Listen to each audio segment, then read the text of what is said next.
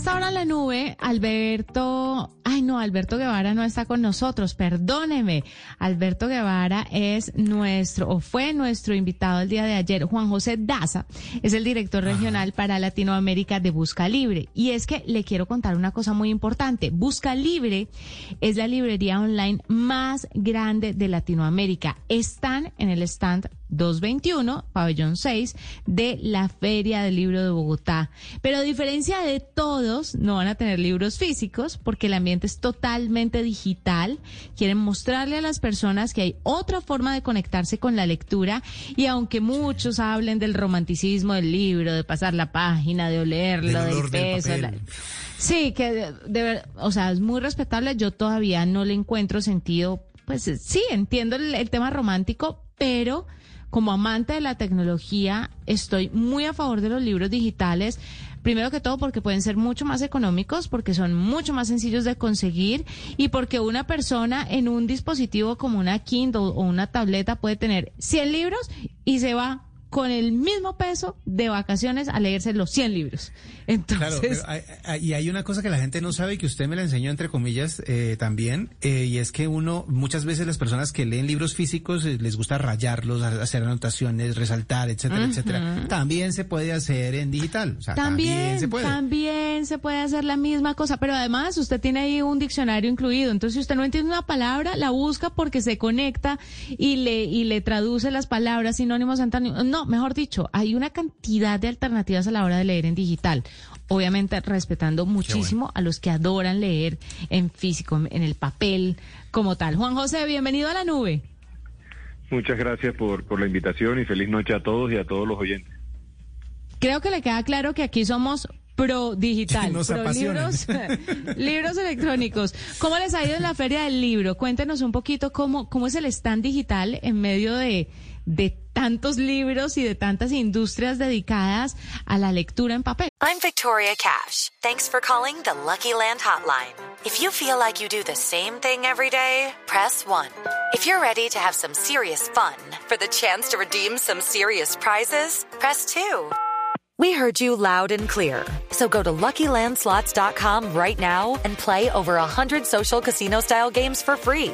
Get lucky today at LuckyLandSlots.com. Available to players in the U.S., excluding Washington and Michigan. No purchase necessary. VGW Group. Void where prohibited by law. 18 plus. Terms and conditions apply.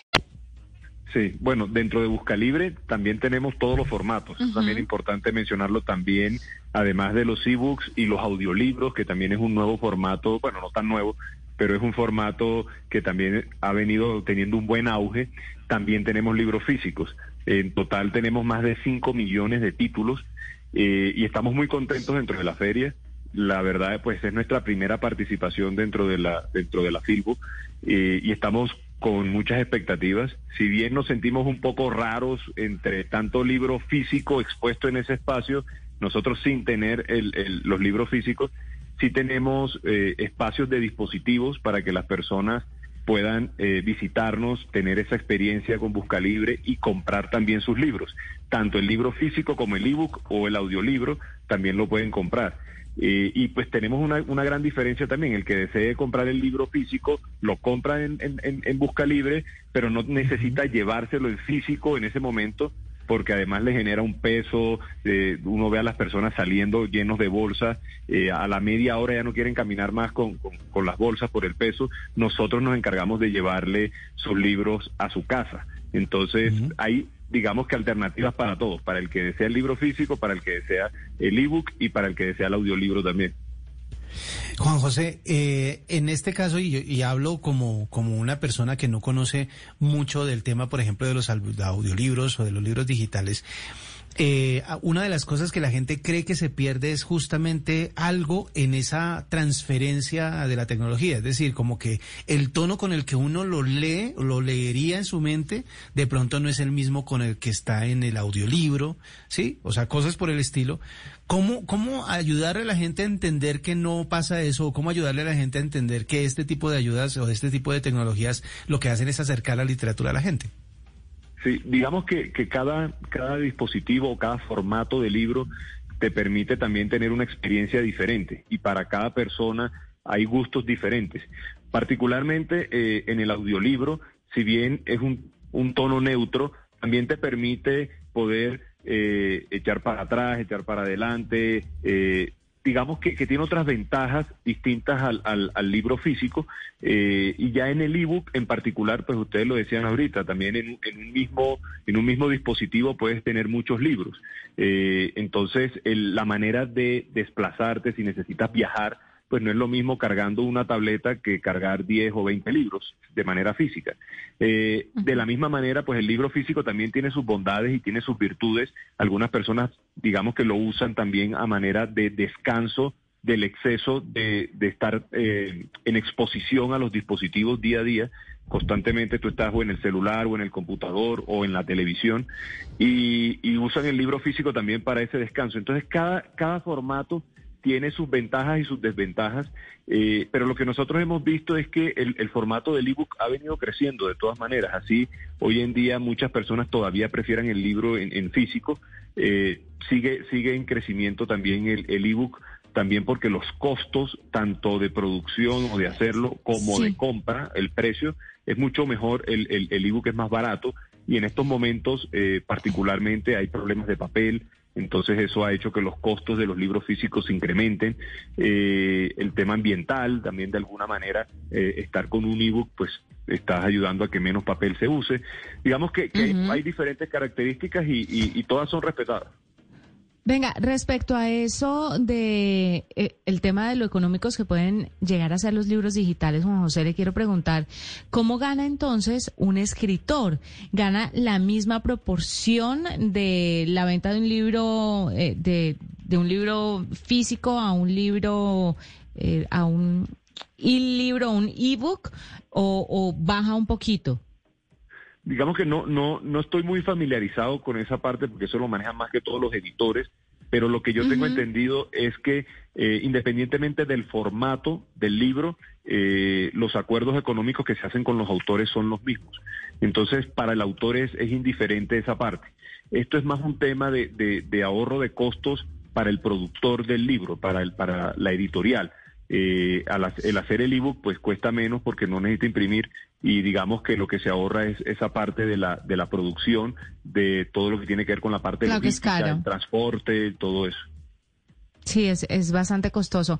Juan José, yo no sé si usted tenga cifras, pero sí quiero preguntarle cómo están leyendo los jóvenes hoy en día a través de estos libros electrónicos. La gente dice que por tener dispositivos a la mano, los jóvenes están leyendo menos, pero alguna vez leí un artículo donde decía, están leyendo más, están leyendo de otras formas, están leyendo otras cosas, pero están leyendo más. Para usted estar metido en un dispositivo móvil, necesita leer.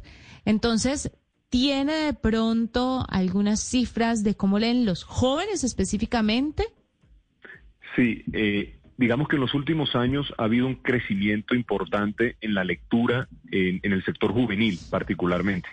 Eh, digamos que, hay algunos, algunos efectos o, algunas herramientas que han ayudado a esto. Por ejemplo, está todo lo que tiene que ver con Wattpad, que es una plataforma en Estados Unidos donde eh, más o menos tiene como unos 15 años en el mercado, donde autores desconocidos, jóvenes, escriben eh, y suben sus libros y inmediatamente la gente empieza a consumir ese contenido. Gente que está más o menos, que oscila en las edades juveniles. Y particularmente en Colombia eh, hemos visto un crecimiento en ese, en ese consumo, en, ese, en, ese, en esa categoría, eh, de, de casi un 50% con respecto a hace cinco años. Actualmente en Colombia, más o menos se leen 2.7 libros por persona año, de los cuales un poco menos de ese promedio se, eh, está siendo leído por jóvenes. Los jóvenes están leyendo alrededor del 2.4.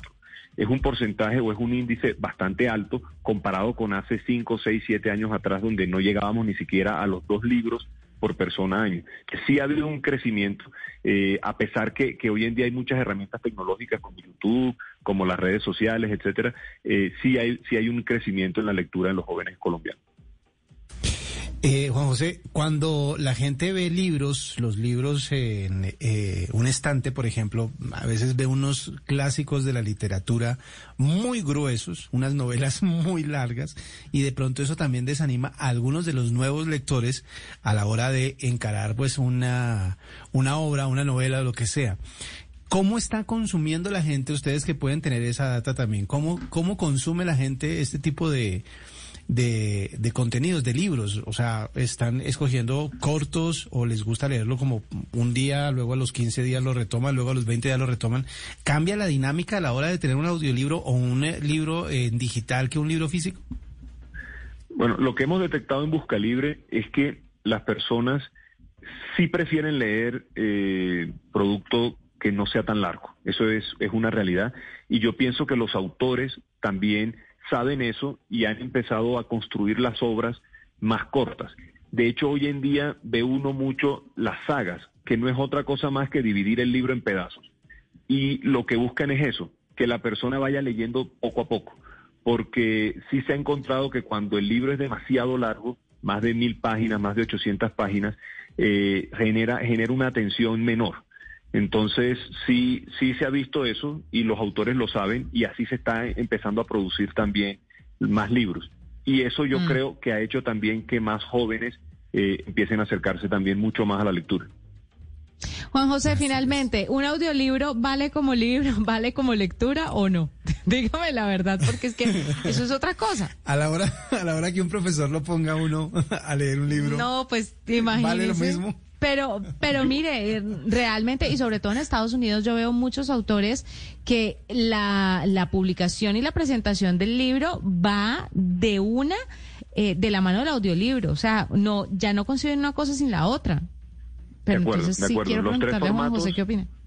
Los tres formatos van juntos, eso, eso, eso ya es el, el- el- el día a día, por decirlo así. Eh, ya a, a manera más personal, yo sí creo que de entre gustos, para mí el audiolibro sí estaría de tercero. Eh, yo creo que sí es mucho más agradable uno mismo leer. eh, las palabras, la manera en que se escriben las palabras también te enseñan mucho. Eh, entiendo que el audiolibro es más que todo usado por aquellas personas que quizás tienen menos tiempo para, para leer y que se transportan en- o, o que emplean mucho tiempo para transportarse. Entonces muchas personas van caminando o van en bicicleta hacia sus lugares de trabajo y van escuchando el libro. Eh, y, y- y como La te digo, cada del cual Tráfico, tiene le dice. Exacto. Y cada cual pues tiene necesidades diferentes, pero yo en lo particular prefiero sacar el espacio para leer el libro, sea en ebook o sea en físico, pero leer las letras le, le enseñan a uno mucho. Bueno, claro que mm, se nos está olvidando, no olvidando, por supuesto, pero hay que mencionarlos, eh, alguna población con eh, algún tipo de discapacidad visual, eh, de baja Ah, sí, claro, visión. Entonces, el audiolibro es importantísimo para, para este grupo de personas. Pues, Juan José, gracias por estar con nosotros. Mucha suerte en la Filbo de este año. Empezó el 19 de abril, va hasta el 2 de mayo y van a tener entonces a Juan José en el pabellón 221. ¿Estoy mal o, o Pabell- es pabellón correcto? 6 están 221. Pabellón 6, 221. Muchísimas gracias, Juan José Daza, director regional para Latinoamérica de Busca Libre. Son las 7:59. Pausa. Ya regresamos. Escuchas la nube en Blue Radio.